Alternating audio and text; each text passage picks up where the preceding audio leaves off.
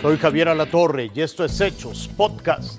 Declaran culpable del homicidio de 19 niños y 7 adultos al responsable de la obra del colegio Repsamen. El presidente López Obrador dice que los padres de niños con cáncer tienen todo el derecho a protestar y que sigue buscando medicinas. Explican cómo se va a tramitar el permiso para consumir marihuana en México.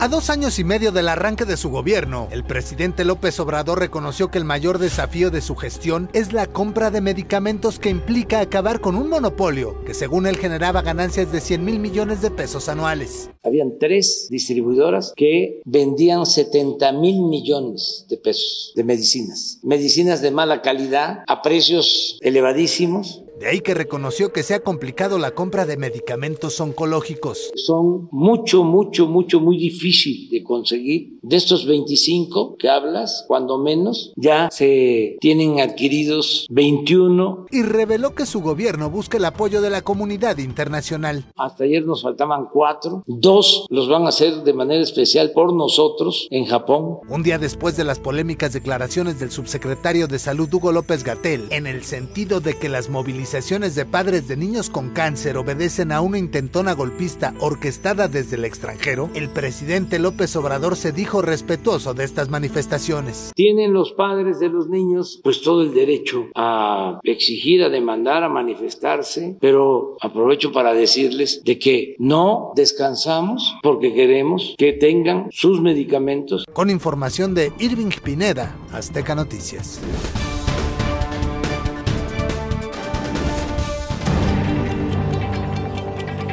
Fue dictada sentencia condenatoria contra otro de los presuntos responsables de la tragedia en el colegio Enrique Repsamen.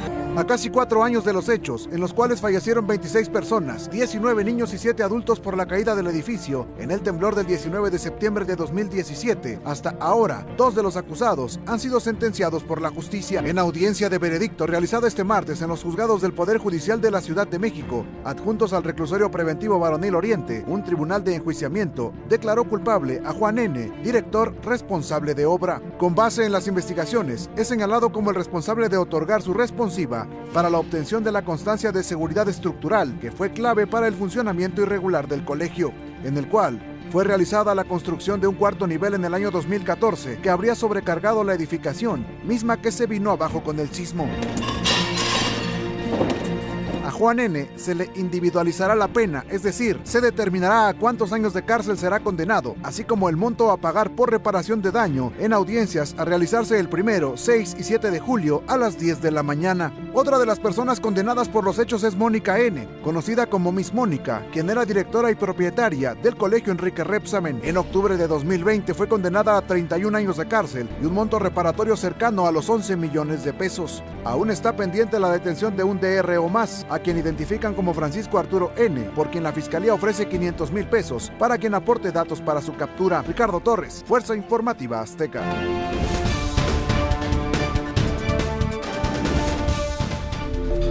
En las próximas semanas, tramitar un permiso para el consumo recreativo de marihuana debe ser sencillo, aunque con tiempos de espera de poco más de un mes. Con el fallo de la Suprema Corte, que eliminó la prohibición absoluta al uso de la cannabis, la generación de una autorización solo a mayores de edad debe ser garantizada por la COFEPRIS deberá establecer los lineamientos y modalidades de la adquisición de la semilla. Obtener un permiso para consumir marihuana debe ser tan simple como conseguir una licencia de conducir. Se necesita un formato, tu nombre, dirección, tu firma y una identificación oficial.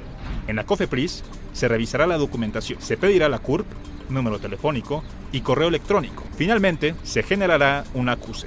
La COFEPRIS deberá precisar que el ejercicio del derecho de autoconsumo de cannabis y THC con fines lúdicos recreativos en ningún caso podrá hacerse afectando a terceros, por lo que ese derecho no deberá ser ejercido frente a menores de edad ni en lugares públicos. Tras este proceso, habrá que esperar al menos 40 días hábiles para recibir la respuesta, la cual debe ser positiva. La Suprema Corte estableció que la autorización que entrega la COFEPRIS no debe permitir vender, comprar o regalar cannabis, pues esto todavía es ilegal. Juan Pablo Reyes, Fuerza Informativa Azteca.